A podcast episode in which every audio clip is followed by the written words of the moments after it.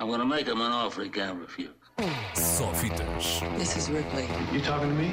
last survivor of the Nostromo. That's a bingo. Com Ricardo Sérgio. Hello, Rick. Go ahead. Make my day. friends, brothers and sisters, who can regale me and my queen with some myth. Boa tarde, começamos a olhar para a estreia maior desta semana. Falo da lenda do Cavaleiro Verde, The Green Knight, filme com Dev Patel e Alicia Vikander, baseado numa das muitas histórias da Távola Redonda do Rei Arthur.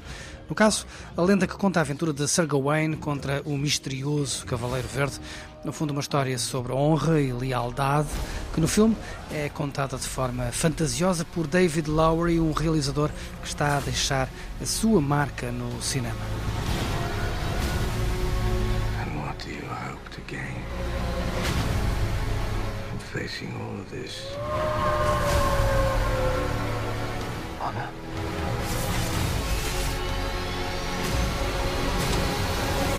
That is why knight does what he does.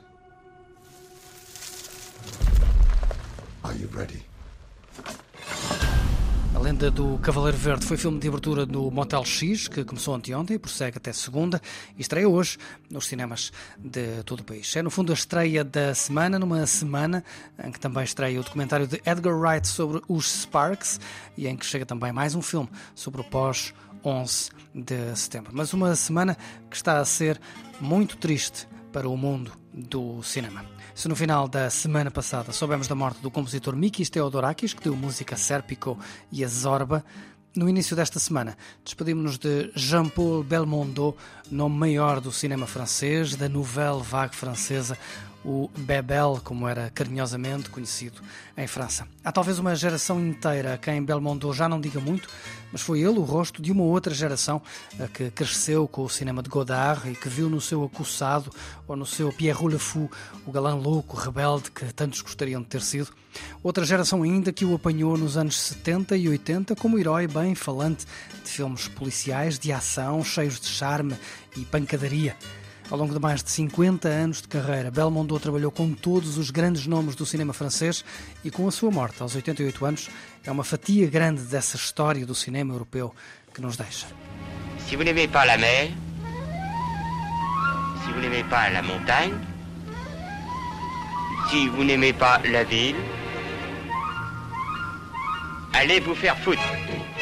E no mesmo dia em que nos despedíamos de Jean-Paul Belmondo, chegou também a notícia da morte do ator Michael K. Williams, talvez menos conhecido do grande público, mas estrela maior para os fãs das séries The Wire ou Lovecraft Country, mais recentemente, e um ícone para a comunidade negra norte-americana. Era facilmente reconhecido pela enorme cicatriz que lhe dividia a testa ao meio e lhe dava um ar de mauzão mas diz quem com ele privava que era, no fundo, um amante de poesia, amigo de poetas e ele próprio dizia poemas como este que vos deixo a fechar este Sofitas, um dos últimos que lhe ouvimos, as Famous Last Words de Michael K.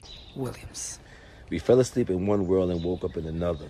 Suddenly, Disney is out of magic, Paris is no longer romantic, New York doesn't stand up anymore, the Chinese wall is no longer a fortress, and Mecca is empty.